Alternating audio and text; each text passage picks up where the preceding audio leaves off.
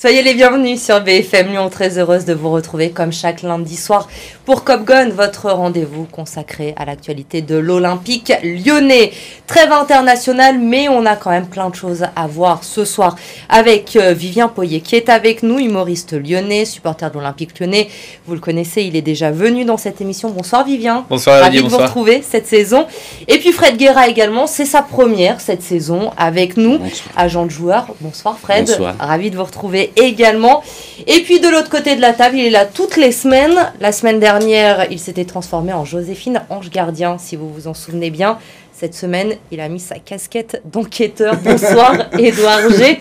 Pourquoi Bonsoir. cette casquette? Vous avez enquêté, vous avez des infos à nous donner toutes fraîches parce qu'il va se passer quelque chose de très important pour l'histoire du club en fin de semaine. Oui, c'est la fin d'un cycle, la fin d'une ère, celle de Jean-Michel Aulas. Alors on va continuer bien évidemment de voir le président de l'OL aux manettes, on va continuer de le voir dans, les médias, mais juridiquement, dans la partie un petit peu coulisses, hein, transparence, euh, bien, va se concrétiser à la fin de ce mois, donc à la fin de cette semaine, tout ce qu'on disait au mois de juin, c'est-à-dire le rachat par John Textor, le financier euh, américain. Donc des conseils d'administration vont tout euh, résoudre ça d'ici la fin de la semaine. Donc entre jeudi et vendredi, il va y avoir un- une série de réunions pour euh, entériner justement ce changement de, passage et la confirmation donc de tout le processus engagé au, mois de juin avec une assemblée générale au mois de juillet, le CSE de l'OL qui a confirmé tout ça. Et puis euh, du coup, eh bien, au 1er octobre, Jean-Michel Aulas ne sera plus euh, propriétaire, plus majoritaire dans ce club. Ça sera John Textor et ses associés aux alentours de 67% dans un premier temps, et puis l'année prochaine 90%, donc 9 dixièmes du, du club. Ça veut dire que c'est la fin de l'ère avec euh, Jérôme Sédou, la fin de l'ère qui avait commencé en 99 avec tout ce qu'on sait derrière euh, les titres. C'est vraiment une page qui se tourne parce que des euh, actionnaires euh, historiques, des, des administrateurs historiques comme Tony Parker aussi par exemple vont, vont disparaître, on va dire, du tour de table. Place donc à une gestion américaine avec des conseils d'administration du coup euh, en anglais. Il va falloir être bilingue du coup. Exactement. Merci donc là, je pour vais ces je trouverai dernières autre. Voilà. euh, voilà. Donc là, Vous pouvez enlever la casquette, c'est bon, on va reprendre le fil de cette émission. Et donc, je vous le disais, on est en pleine trêve internationale. L'occasion euh, pour nous ce soir de faire le premier bilan de l'OL après huit journées de championnat. Les Lyonnais, ils sont sixièmes au classement avec 13 points. Ils sont à six longueurs du podium et restent sur trois défaites de rang contre Lorient Monaco et le Paris Saint-Germain. Messieurs, après huit journées, est-ce trop tôt pour s'inquiéter pour cet Olympique lyonnais Oui, non. Non, il n'est pas trop tôt pour s'inquiéter. Euh, non, pas trop tôt, mais on prend les mêmes et on recommence, j'ai l'impression. Ouais, un petit peu comme Vivien. Euh, oui, c'est un petit peu trop tôt, mais vu qu'on a les mêmes mots que l'année dernière, on peut peut-être déjà s'inquiéter. Un petit peu trop tôt pour s'inquiéter. Euh, Fred, vous êtes plus moins nuancé dans votre réponse. Pourquoi vous vous inquiétez pour cette OL Parce que Peter Bose, l'année dernière, son échec est, le sien, c'est pas celui de ses joueurs, c'est le sien. Il n'est pas arrivé à créer un groupe. Et aujourd'hui, bah, après toutes les journées, euh, il est toujours pas arrivé à créer un groupe. On sent, on sent euh, euh, au- aucun, aucun mouvement solidaire les uns envers les autres. Y a, non, il n'y a pas de groupe. Il a pas de groupe. Après, bon, il y a eu sans doute des erreurs euh, cet été. Cet été. Ce qui donne le- la Dans possibilité. le recrutement, vous voulez dire? Oui, c'est-à-dire, dans- enfin dans le recrutement, non, parce que les, les joueurs qui arrivent, en- en- c'est toujours euh, les, les joueurs quand ils arrivent, ils, ils sont souvent bien choisis, ils sont bons. Non, le, le problème c'est qu'en n'ayant que 38 matchs de championnat, il y a de quoi regretter Gérard Rouillet, qui lui avait euh, un vrai réseau pour revendre. Et on se rend bien compte que là aujourd'hui, c'est un, homme- un, un maillon manquant euh, à l'Olympique Lyonnais. Quelqu'un qui est capable de vendre. C'est vrai que c'est un, c'est un trop gros groupe pour la Ligue 1, en fait. Il y a 30, euh, 30 35 joueurs, je pense. C'est un, c'est un trop gros groupe. euh, C'est, on peut pas, on peut pas faire. euh, les joueurs se marchent dessus. On a l'impression. Puis tout le climat, en fait, qui est autour de l'équipe, c'est, c'est pareil, en fait. Alors oui, la Casette et Tolisso sont revenus, c'est, c'est super et tout, mais il n'y a pas que ça pour, pour, pour que ça marche, quoi. Edouard, comment vous analysez ce début de saison de l'Olympique lyonnais? Bah, en fait, euh, quelque part tous les mistigris que Pierre euh, Peter Boss avait dans son jeu l'année dernière, l'entraîneur, c'est-à-dire la découverte de la Ligue 1, c'est-à-dire euh, la crise répétition avec les supporters, euh, toutes les vagues qu'il y a eu avec le départ de Juninho, les matchs Covid sans supporters, l'atmosphère après le match de Marseille, on en a beaucoup parlé comme des raisons. voilà, ça c'était tous des mistigris dans son jeu, donc qui ont amené à ce qu'il reste parce que voilà, on voulait voir quelque chose, mais il faut quand même noter que l'année dernière, 7e, 8e, pardon, c'est le pire classement depuis 25 ans. Hein. Et à Lyon, un entraîneur, c'est un homme de résultat. Donc là, déjà, il n'y a pas forcément un, résultat. Tous ces mystigris, quelque part l'année dernière, ben, ils ont disparu. Et c'est tous des atouts. Il connaît la Ligue 1 maintenant, l'effectif. Euh, ben, euh, il le connaît pour ceux qui sont là. Il a voulu un certain nombre de joueurs. Il y a quand même des joueurs XXL qui sont arrivés Corentin Tolisso, Alexandre Lacazette, Mathéus euh, Tété. Et puis mine de rien, on voit euh, quelque part les mêmes, euh, voilà, les mêmes choses, c'est-à-dire cette inconstance, cette constance dans l'inconstance et dans l'irrégularité. C'est là où c'est un petit peu problématique. Cette inconstance, j'ai quand même l'impression que ça date un peu. On parle de Peter Boss évidemment ce soir, mais depuis le départ de, Bruno mm. Genesio en 2019, il y a eu Silvino, il y a eu Rudy Garcia. Il y a maintenant Peter Bosch et on a toujours ces mêmes débats avec un Olympique lyonnais à deux visages qui reste assez irrégulier sur une saison c'est quoi finalement le, problème? Puisque avant Peter Boss, on avait finalement, Fred, un peu les mêmes débats. Alors oui, effectivement, mais le, problème, c'est aussi un Jean-Michel Aulas un petit peu moins impliqué, qui surveille sans doute un petit peu moins ce qui se passe en dessous. Puis, puis l'âge fait aussi qu'il est atteint par la sagesse, donc il regarde euh, peut-être de façon différente il y a, on sent que les gens qui travaillent pour l'Olympique lyonnais, Vincent Ponceau, euh, Chéroux, euh, ils n'ont pas, ils n'ont pas de pression. C'est, enfin, on n'a pas l'impression. Je, le redis, faire venir un bon joueur, c'est toujours facile. Vendre un joueur que personne ne veut, Gérard Rouillet savait le faire. Et pourtant, Dieu sait que j'ai eu quelques prises de bake avec lui euh, et qui n'étaient pas tristes. Hein. C'est pas, ça, c'est pas quelqu'un que j'ai toujours porté dans mon cœur mais il avait un réseau euh, pour, pour, pouvoir sortir les joueurs. Il, menait tout ça de main de maître.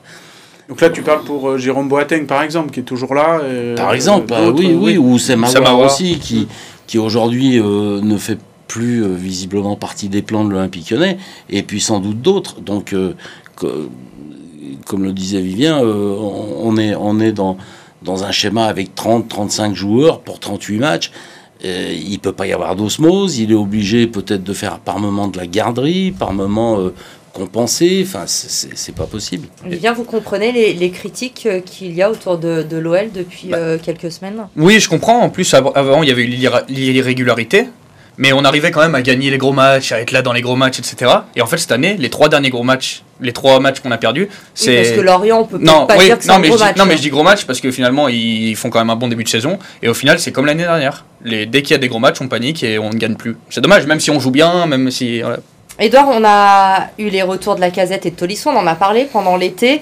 On a parlé de Cacré, de Malogusto, de Lukeba, avec cet ADN lyonnais. C'était euh, dans la bouche de tout le monde. Cet été, il faut retrouver cet ADN lyonnais. C'est pour ça qu'on prolonge les joueurs, qu'on fait revenir la casette et Tolisso.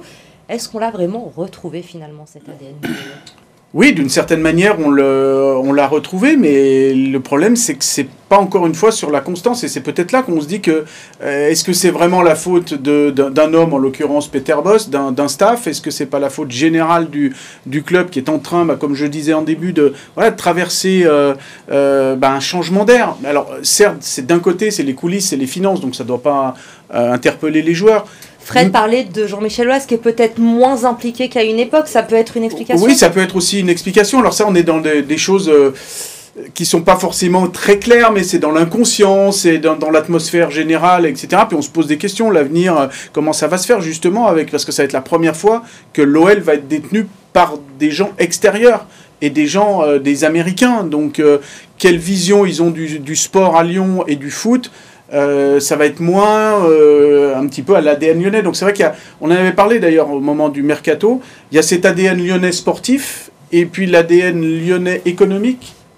On s'en éloigne. Donc là, il va falloir trouver un juste milieu. Et fatalement, quand la colonne vertébrale euh, d'une équipe, d'une institution, d'une personne, elle n'est pas forcément alignée, hmm, peut-être qu'inconsciemment, ça, ça, fragilise un peu toute l'atmosphère. On le voit avec Nice. Hein.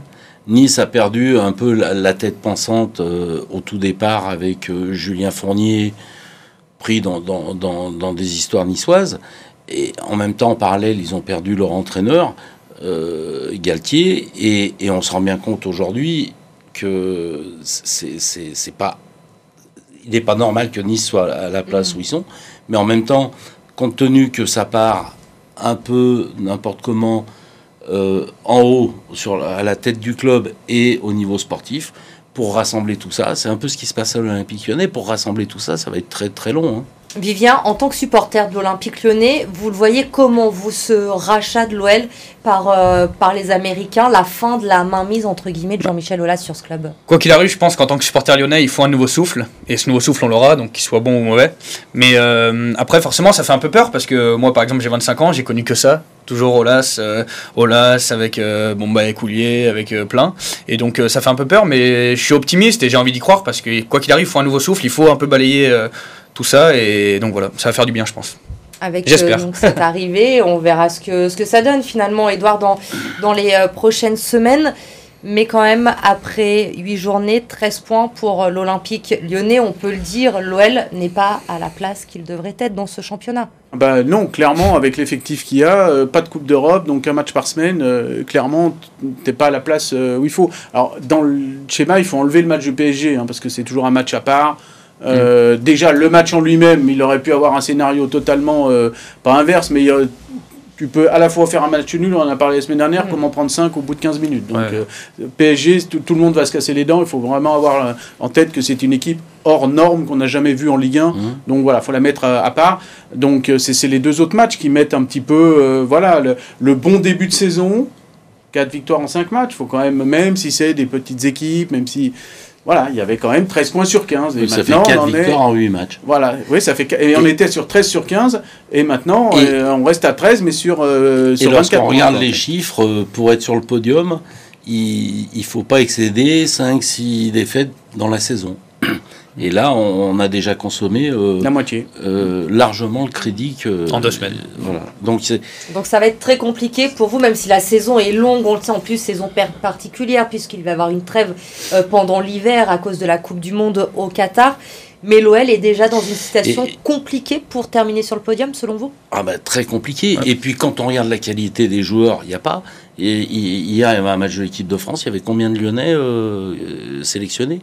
Enfin, il faut juste se, rappeler que euh, là, on, a, on, se rend bien compte que depuis des années, on n'alimente plus l'équipe de France A ce qui veut, ce qui veut ni les sélections étrangères, hein, parce qu'il n'y a que Nicolas Tagliafico qui est, qui est en équipe d'Argentine. Hein. Toko Ekambi, ah oui. qui, ah oui, au Cameroun, qui, doit être au Cameroun. Il, était, il n'a pas joué. Parce je sais parce que mon fils est, est, en Corée pour les voir jouer. Donc, euh, mm. euh, mais, mais pour autant, euh, euh, on n'alimente plus l'équipe de France. Ça veut dire qu'on a un niveau, euh, et pourtant il y a des joueurs qui devraient. Donc ça veut dire que notre niveau footballistique n'y est pas. Euh, et, Peter Bose n'a toujours pas réussi à faire un groupe au point que les joueurs s'éclatent. Mais je pense que contrairement à d'autres clubs, cette, trêve, cette trêve de deux mois pour l'Olympique Lyonnais va faire du bien. Bah oui, parce que ça va. quand on perd, on a tout intérêt à arrêter. c'est pour ça. il ne faut pas quand même euh, limiter l'hémorragie parce qu'il reste encore jusqu'au 14 novembre. Puis il y a des gros matchs qui arrivent. Euh, des gros matchs, on va en parler dans la deuxième partie. Mm. Mais le, le bilan pourrait être terrible mi-novembre pour l'OL. Bah, c'est qui tout double, hein, j'ai l'impression. Et du coup, cette trêve, je pense qu'elle peut faire du bien à tous les étages. La direction, les joueurs, le, le, le, coaching. On va parler de la suite justement dans un instant. Vous restez avec nous. On revient après une courte pause.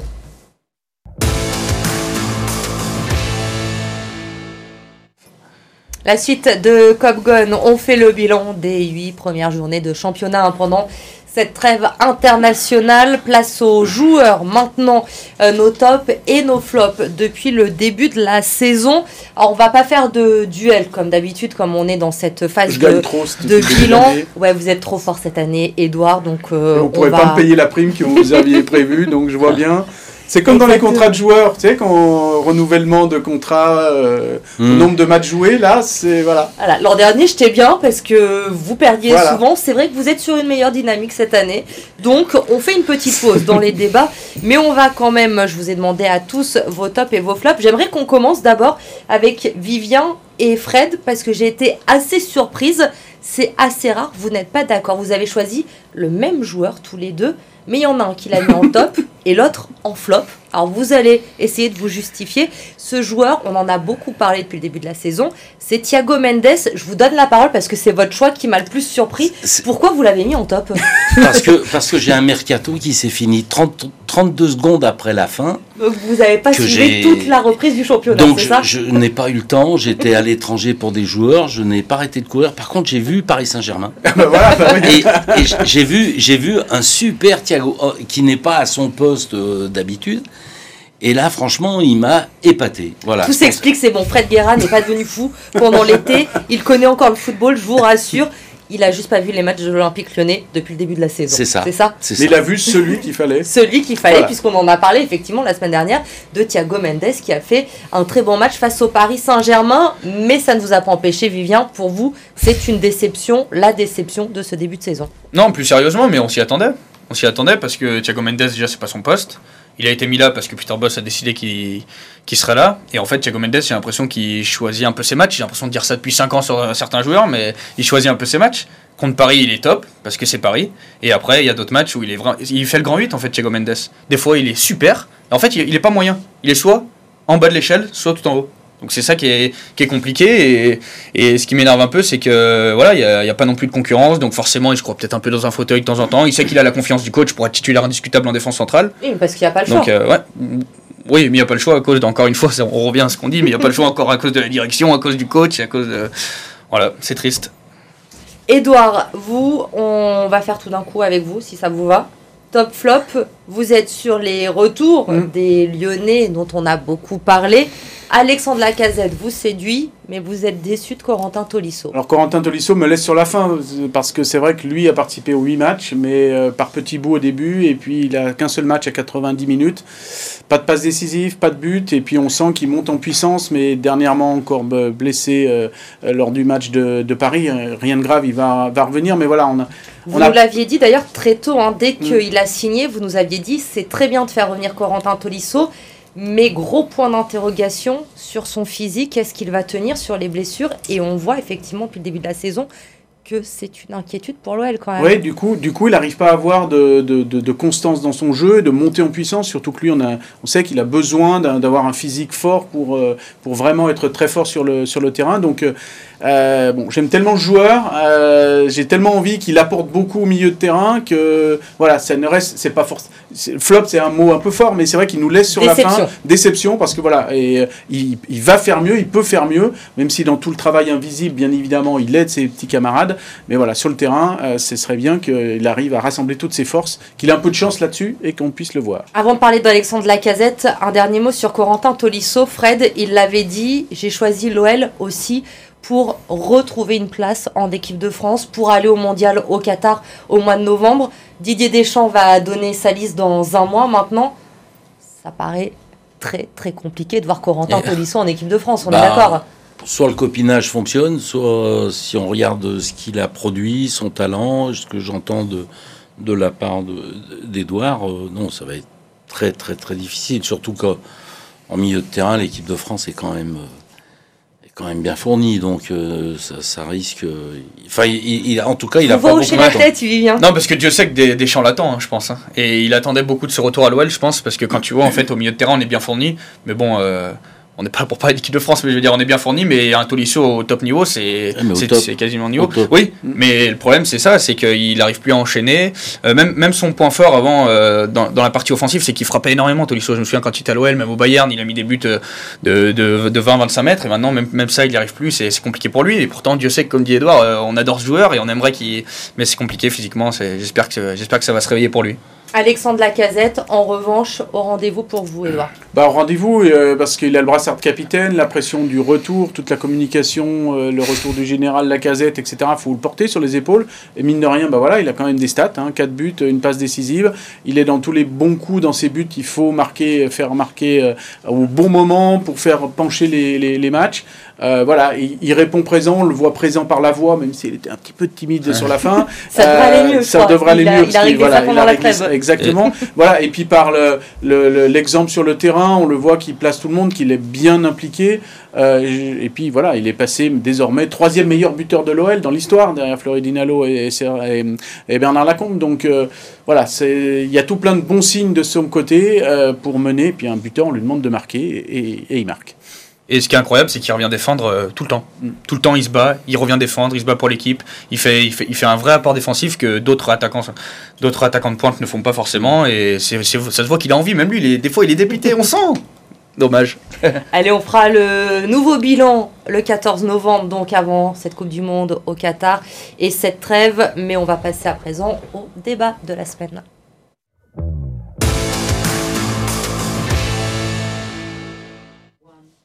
Fred nous a donné déjà un petit peu son avis. C'est vrai qu'on parle beaucoup de lui en ce moment euh, dans, dans l'émission. La reprise pour l'OL, c'est dimanche donc en Ligue 1 avec un déplacement à Lens, déplacement qui va être euh, très certainement compliqué pour les Lyonnais. Ensuite, il y aura Toulouse, Rennes, Montpellier, Lille, Marseille et Nice avant la Coupe du Monde.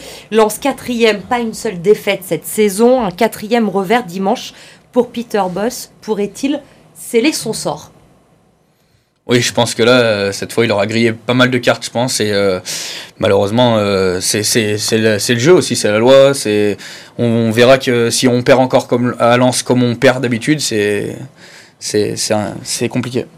Il peut être débarqué dès dimanche soir après une défaite à Lens Il devrait l'être. Maintenant, est-ce qu'il le sera? Euh, Jean-Michel Aulas, euh, depuis, nous, nous a habitués à, toujours couvrir ses entraîneurs. Bon, mis à part euh, Silvino, je crois, il, me semble hein, que. que les pouvoirs étaient dans les mains du directeur sportif, en l'occurrence à l'époque. Mais discours quand même un peu contradictoire la semaine dernière de, de Jean-Michel Aulas, parce que après la défaite contre le Paris Saint-Germain, il dit Je le soutiens, c'est l'homme de la situation. Ce serait pas bien de toute façon de mettre un nouvel entraîneur là alors qu'il y a Lens, Toulouse, Rennes, Montpellier qui arrivent et qui euh, serait dans une situation difficile. Mais en même temps, il a dit aussi qu'il avait pensé à se séparer de Peter Boss. Oui, alors après, c'est vrai que c'est des périodes qui sont un petit peu délicates parce qu'on peut faire dire tout et son contraire, mais c'est vrai qu'il l'a pensé fatalement quand on a trois défaites de suite. Euh, ça fait quand même 4 ans que c'était pas arrivé. C'est quand même euh, et Gérard Rouillet disait une, une, bonne équipe ne perd jamais deux fois de suite. Donc vous imaginez, on en est à 3. je pense euh, que après, est-ce que la décision appartiendra aux gens de l'Olympique Lyonnais ou est-ce qu'elle appartiendra aux, nouveaux actionnaires? Ça peut changer ça la bah, donne. justement, c'est pour ça. Justement, c'est pour ça que la, période elle est un petit peu délicate parce que c'est vrai que juridiquement, Jean-Michel Aulas ce week-end va perdre les commandes, mais il va être là parce qu'il a un mandat de PDG pendant trois ans, donc il va mmh. être encore là, mmh. mais sans mener, euh, sans avoir l'argent quelque part. Euh, donc euh, c'est aussi une période qui limite un peu peut-être les, les, pouvoirs, en sachant que si dimanche il y a des fêtes, le pire n'est jamais certain, mais imaginons qu'il y ait des fêtes, à court terme, c'est pas forcément, on va pas forcément lui couper la tête à court terme, mais à long terme, fatalement, à ce moment-là, on pourrait dire qu'au mois de novembre, Peter Boss ne serait plus là. Ma dernière question, parce qu'on n'a plus beaucoup de temps, mais concernant Peter Boss, est-ce qu'il ne bénéficie pas d'une indulgence rarement vue à l'Olympique lyonnais? Vivien Bruno Genesio, la semaine dernière, dans l'Afterfoot sur RMC, disait Si c'est moi qui fais cette saison, je me fais découper. J'ai eu le sentiment de ne pas être jugé comme les autres. Mais c'est ça, en fait, on a vraiment l'impression que c'est euh, il a l'immunité parce que c'est un entraîneur étranger et qu'on ne respecte pas assez les entraîneurs français. Et Genesio a totalement raison. Il a totalement raison sur le fond, c'est qu'en fait, on n'aurait jamais critiqué comme ça. On, essaye de comprendre le jeu de Peter Boss, on parle de technique, de tactique, comme dit Genesio souvent d'ailleurs. Mais on parle jamais. Genesio, il avait surtout souvent des questions sur le groupe. Ah ouais, vous savez pas gérer le groupe, machin et tout. Et finalement, c'est pas ce que. pour euh, Peter Boss? Je, je, reviendrai sur le Bruno Genesio. Je crois que, au fond de lui, Jean-Michel Aulas digère très très mal l'erreur qu'il a mm. faite de s'en séparer, d'avoir écouté les quelques supporters qui ont demandé sa tête, et que depuis, malheureusement, euh, il se cherche lui-même au sein de l'Olympique lyonnais. Et on aura un élément de réponse dimanche soir, donc déplacement à Lens. On en parlera lundi prochain. Les autres résultats du week-end avec Fanny Cousin.